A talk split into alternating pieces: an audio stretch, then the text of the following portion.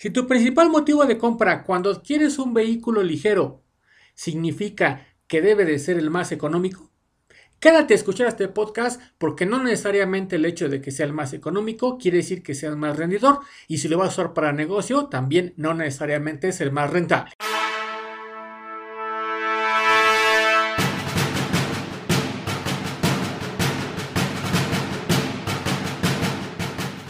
Bienvenidos al episodio número 22 de este podcast de Camión Autobús. Yo soy Dr. Truck. Comenzamos. Primero que nada, tenemos que definir qué es economía y qué es rentabilidad desde el punto de vista de cuando estoy adquiriendo un vehículo. Lógicamente el vehículo ligero podría llegar a ser una camioneta de carga. O sea, no necesariamente el hecho de que sea un ligero quiere decir que no puede utilizarse para negocio. Estamos hablando de que hay pickups, hay vanes pequeñas, hay eh, varios vehículos que pueden utilizarse para eso e inclusive también los que son para llevar pasajeros, como para las plataformas taxis y demás que se utilizan pues para llevar a las personas de un lugar a otro. Ahora, la economía entonces quiere decir qué tan poco voy a gastar con ese vehículo. Por ejemplo, un vehículo con un motor de los que se utilizan, pues ahora sí que más eh, recientemente puede llegar a ser de tres cilindros. Entonces es un motor relativamente pequeño, aunque depende de la tecnología que pueda llegar a traer, puede llegar a ser turbocargado o puede llegar a tener otra cuestión que le ayude a que sea mucho más potente. Pero si hablamos de uno que va a tener aspiración natural, o sea que va a ser tal cual el vehículo así con su motor sin ninguna otra cuestión de más que me dé el rendimiento, entonces posiblemente el que me va a dar el rendimiento más grande va a ser uno que tenga un motor pequeño y pudiera asociarse con una cuestión de que sería un vehículo que es económico en cuanto a el combustible. Sin embargo, antes de pasar a otros rubros, no necesariamente va a ser económico en general, porque a lo mejor lo que me estoy ahorrando yo de el combustible, dígase gasolina, diésel, vamos a suponer eh, puramente gasolina, no necesariamente quiere decir que ya con eso tengo un vehículo económico porque también debo de tomar en cuenta qué tanto se descompone y qué tanto voy a tener yo en cuanto a los consumibles que son las refacciones, hablando de las balatas, las eh, partes de los neumáticos, eh, todo aquello que pueda llegar a necesitarse como filtros eh, de todos los fluidos, aire, aceite, combustible y demás. Si estos, porque el origen del vehículo es de un lugar donde no se tiene a lo mejor tratados comerciales en el país en el que estás, quiere decir que a lo mejor vas a gastar mucho en servicio en refacciones a pesar de que vas a tener un vehículo que pudiera llegar a ser muy rendidor de combustible. Por lo que para llegar a que el vehículo verdaderamente sea económico en una primera etapa, pues entonces va a ser un vehículo que cumpla con varios criterios, que tenga un consumo de combustible con una cuestión moderada, que sea un rendimiento bastante bueno, que sea un rendimiento alto y que el gasto de mantenimiento de seguro, ¿sí? Porque con tal seguro puede tener muchas otras ventajas, pero si el seguro es excesivamente caro, entonces realmente no me va a estar pues, siendo, que económico, sino debe de tener de todo un costo bajo. Ahora, si este costo bajo Nada más yo me enfoco a que es un vehículo que me va a llevar a mi trabajo, me va a traer, me va a permitir salir con eh, mi familia, amigos, pareja o lo que yo eh, necesite o quiera. Probablemente es un enfoque de un vehículo económico para un tipo de uso. Ese es lo importante. Si yo quiero un vehículo que sea económico, pero mi uso es diferente, vamos a suponer que no es un vehículo para cargar, pero sí es un vehículo para una persona que va a estar viajando por las carreteras, que va a estar eh, visitando ciudades, diferentes estados y demás. Ahí yo también voy a necesitar tanto que el vehículo tenga un buen rendimiento de combustible, pero también que tenga un seguro económico y que también tenga otras cosas como un espacio de cajuela para poder llevar las maletas que necesariamente voy a traer y si no las trae, entonces va a ser un problema. O si en el momento en el que yo le empiezo a cargar las maletas, como el motor puede llegar a ser muy pequeño, entonces se dispara el consumo de combustible y ya no tengo entonces esa ventaja. Igualmente, si se esfuerza demasiado en la carretera porque el vehículo puede que no sea muy pesado, pero yo lo estoy exigiendo para poder llegar en tiempo a mis reuniones y demás, también para no pasarme en una carretera en la que podría llegar a tener 200 kilómetros, pasarme más de 3 horas, por ejemplo, y eso nada más por poner una aproximación, entonces mi vehículo no es económico para el uso en particular que lo estoy requiriendo. Por eso es primero que nada más importante ver qué tipo de uso para saber entonces en dónde voy verdaderamente a buscar la economía que me vaya a dar ese vehículo. Porque no siempre se puede tener todo lo que se requiere para todos.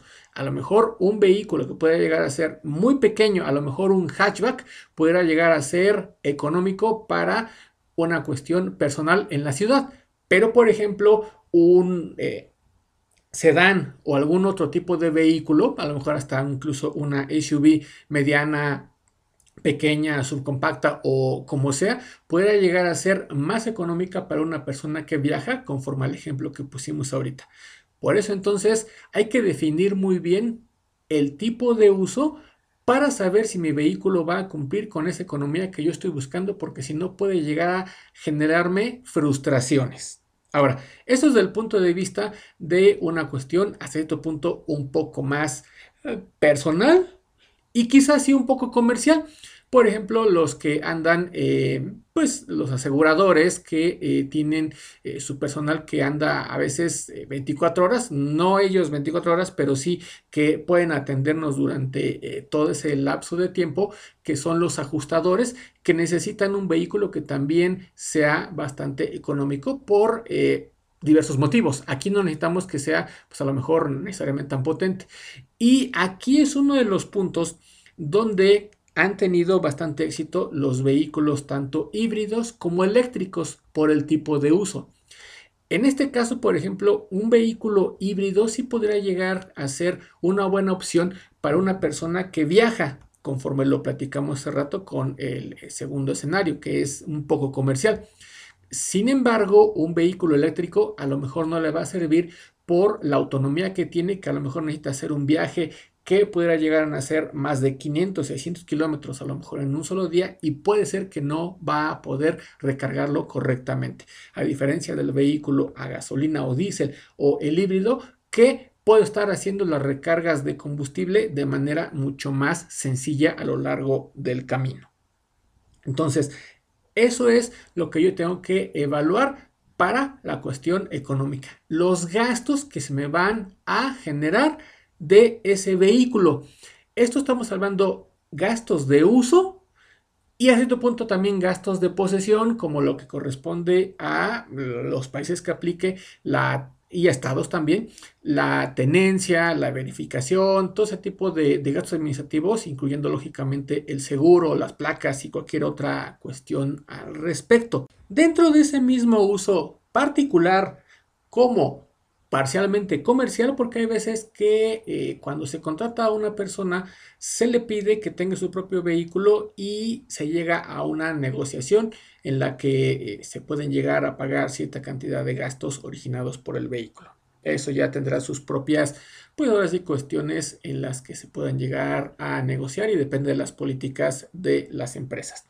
Debido a que la propiedad va a ser de la persona que lo conduce o la persona que está poniendo su vehículo para laborar, tenemos una cuestión bien importante que también hemos escuchado y hemos estado comentando al respecto en otros podcasts, que es el financiamiento.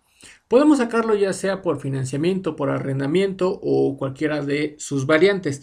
Ese también, para que de verdad sea económico, normalmente va a haber unos vehículos que los financiamientos ofrecidos por las marcas, por los bancos y por cualquiera que vaya a darnos un préstamo al respecto de la adquisición y o uso de este vehículo van a ser con un interés y con un gasto mucho mayor. En el caso de que sea, por ejemplo, arrendamiento, normalmente tiende a ser una cuestión que la idea es que sea deducible. Ahí hay que hacer esa evaluación. Pero también hay que hacer una evaluación que va a depender de qué tan caro va a ser el financiamiento que se está contratando para la adquisición de ese vehículo, ya sea que esté dentro del periodo de uso que se va a llevar a cabo con los ejemplos que estamos poniendo y también qué tan rápido puedo, por ejemplo, llegar a pagarlo con anticipación si es que se quiere de esta manera. Ahora, una tasa de interés más alta no siempre va a ser directamente proporcional a un costo más alto. Por eso es que, por ejemplo, en México se sacó una cuestión que se le conoce como el CAT, el costo anual total. El costo anual total básicamente es aproximadamente una especie de tasa real total. Es algo así como una tasa equivalente eh, anual que en algunos casos eh, podría llegar a ser eh, alta o baja y es lo que me va a decir verdaderamente qué tanto estoy yo pagando entonces, para que mi vehículo verdaderamente sea económico, tengo que revisar todos esos puntos. Tanto que tenga un buen rendimiento, que tenga un financiamiento atractivo, que lo que corresponde a las fallas, las garantías, los servicios, la confiabilidad del mismo para que no tengan que estar mucho tiempo en el taller, pues sean ahora sí que lo que me permitan que mi vehículo sea económico porque voy a pagar poco, tanto por posesión como por uso, como por adquisición. Eso en cuanto a la parte de la economía. La rentabilidad es una cuestión completamente diferente.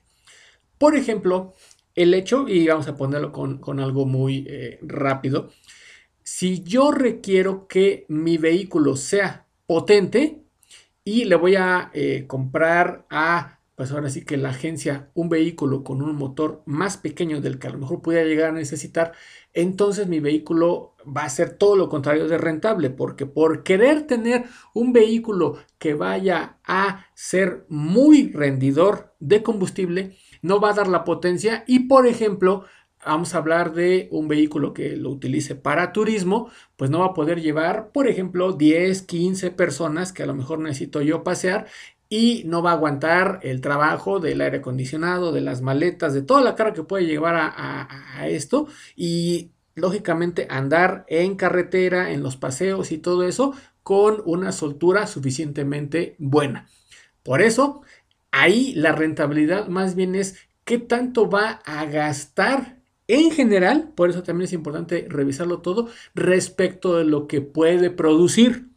No es lo mismo y no es igual de rentable, por ejemplo, un vehículo que a lo mejor tiene un motor de 6 cilindros, pero me va a cumplir con todo eso porque a lo mejor yo voy a andar por lugares donde hay eh, muchas pendientes y yo voy a andar en carretera y voy a andar cargando mucho que si el vehículo es de cuatro cilindros y no va a dar el ancho para poder tener todas esas cuestiones. Entonces, ¿qué tanto me va a estar produciendo con sus características para que pueda con el trabajo? Por eso regresamos a lo que comentábamos inicialmente. El tipo de uso es extremadamente importante definirlos desde el inicio para que de ahí entonces podamos ver cuáles son los rubros en los que yo puedo hacer que el vehículo sea económico, pero me cumpla con las especificaciones para que entonces logre una rentabilidad con él. Por lo tanto, la economía en algunos rubros es lo que me va a llevar cuando el vehículo cumple con las especificaciones y demás a que sea rentable. Por eso no es lo mismo. El punto de la economía solamente es que me va a gastar menos, pero no va ligada con una cuestión de que pueda con el uso que se le va a estar dando. Sobre todo, tiene que ver con que voy a utilizar el vehículo de manera comercial. Si lo voy a utilizar únicamente de eh, manera personal, pues entonces ya sería nada más evaluar la economía global con todos los puntos que pusimos, desde refacciones, adquisición, eh, costo de posesión y demás, como comentamos. Pero ya la cuestión de la rentabilidad también va a ser súper importante la manera de adquirirlo porque ahí se estila más que pueda llegar a ser no a través de una compra, sino a través de un arrendamiento que es deducible, entonces la adquisición inmediatamente va a ser deducible. Todo lo que puede llegar a estar consumiendo de combustible, refacciones y demás, también va a ser una cuestión deducible. Evaluando todo esto es como voy a llegar a la rentabilidad de este vehículo. Con esto terminamos el episodio número 22 de este podcast de Camión Autobús. Recuerda que todos los jueves y viernes publicamos contenido en YouTube. Igualmente, el primer jueves de mes publicamos podcast en esta plataforma. Síguenos en nuestras redes sociales en Instagram, Facebook y Twitter. Muchas gracias por escucharnos. Yo soy Dr. Trock y te espero en el siguiente episodio.